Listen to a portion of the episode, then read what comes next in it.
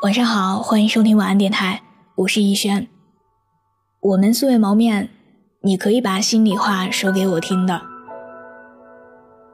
我的个人微信是六一九三八七六四零，记得添加的时候要标有听友字样。我的新浪微博是我给你的晴天，那里有我的故事。愿我永远不红，只做你的私人树洞。也愿你一晚不孤单，情话有主。其实，我原本不想生二胎。那个时候，小树四岁，已经读幼儿园中班了。他去幼儿园的时候，我可以从带娃的忙碌中抽身，能够做一些自己感兴趣的事情，并且很享受这听从自己内心的悠闲时光。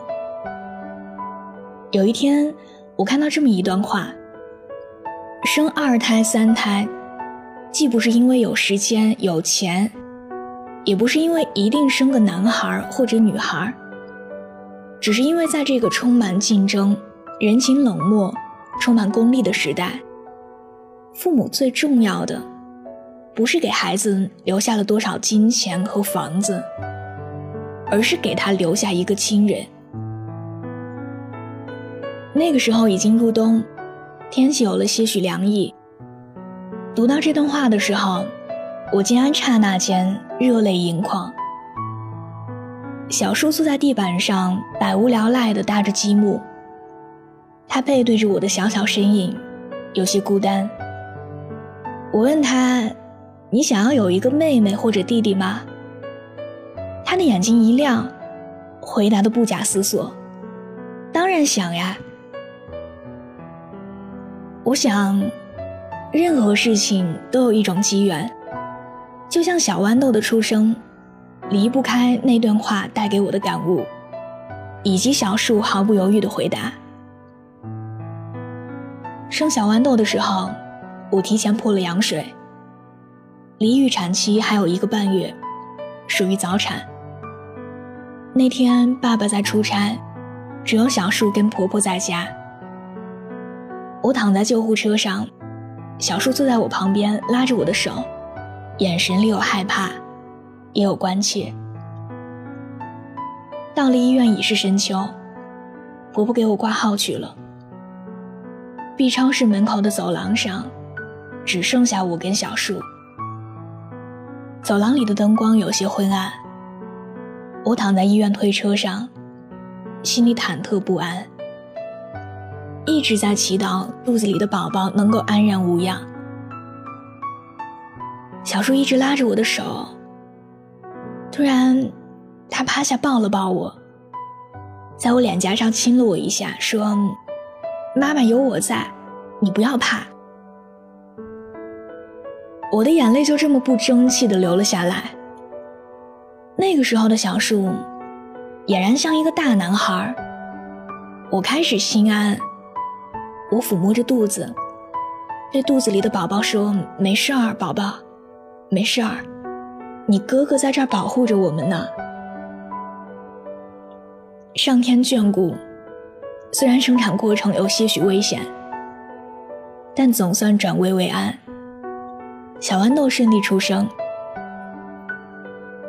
护士把我们从产房推到病房，小树马上跑到妹妹身旁。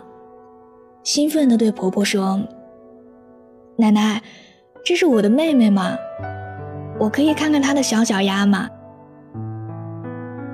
婆婆把妹妹的脚丫放在小树的手里，她脸上写满了惊喜，说：“奶奶，妹妹的脚丫好小啊。”又看了看妹妹皱成核桃的小脸蛋，说：“妈妈，妹妹丑丑的，真可爱。”我能抱抱他吗？我想，小豌豆是幸福的，因为，他不只有爸爸妈妈疼爱他，还有一个如此温暖的哥哥陪伴他。我刚怀孕的时候，很多人都劝我让小树跟奶奶睡，说男孩子睡觉不老实，万一他踢到你的肚子怎么办？我知道小豌豆出生后，自己肯定会或多或少的减少对他的关注。毕竟大小婴儿就像整理一个乱糟糟的小宇宙，所以我有些于心不忍。我想，在小豌豆出生之前，能多陪伴小树，就多陪陪他吧。我跟他认真的谈了一次话。妈妈肚子里有宝宝，小宝宝很小很脆弱，所以你要保护好肚子里的宝宝。睡觉的时候不要踢到妈妈的肚子呀。其实我也有些担心，因为小树是我们小区里数一数二的调皮孩子，每次出去玩都跟小伙伴们你追我赶，头发都被汗水湿透。可是怀胎十月，晚上睡觉的时候，小树从来没有用脚碰到过我的肚子，一次都没有。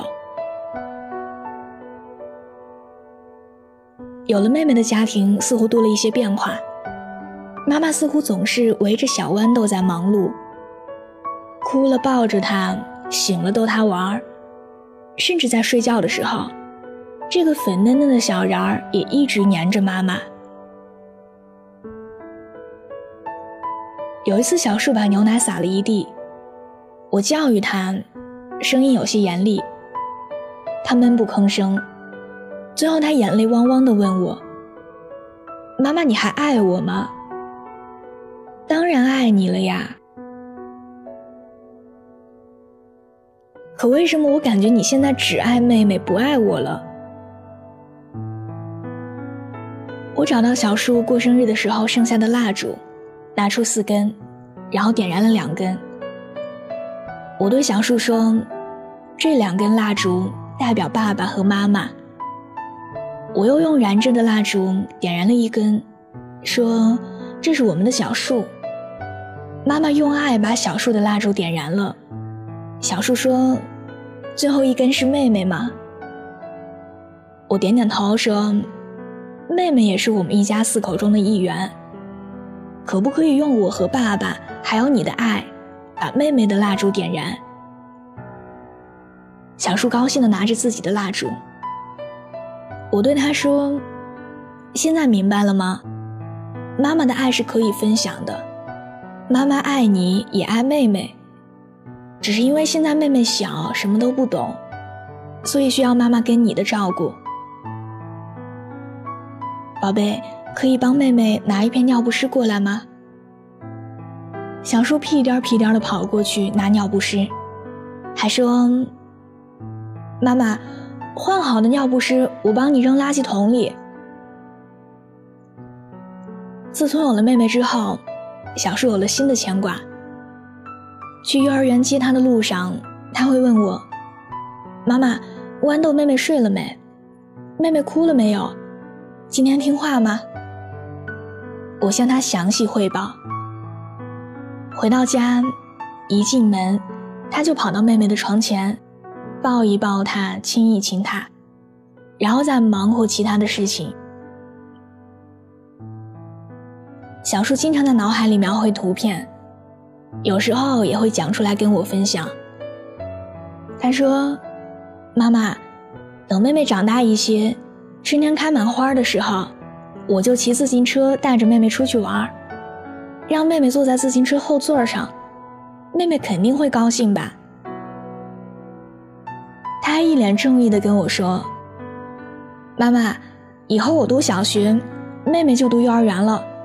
要是有小朋友欺负她，我就带妹妹去教训那个小朋友。”有一天，小树问我：“妈妈，人老了是不是就会变成天上的星星？”我惊讶，五岁的小孩竟然会想到生与死，一时间不知如何回答。我说：“当然是呀。”他小脸晴转多云，带着哭腔问道：“妈妈，那你以后会变成天上的星星吗？”我抚摸着他的头说：“以后会的，不过要过很久很久以后。”他依旧不依不饶。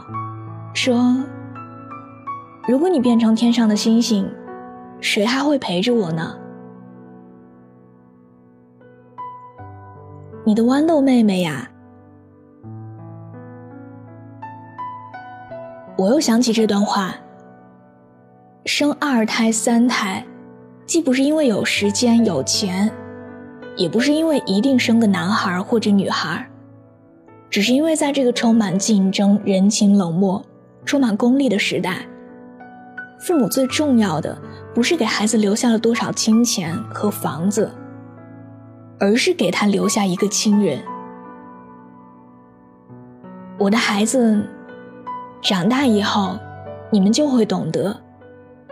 这个世界上有一种爱，叫做手足。晚安，做个好梦。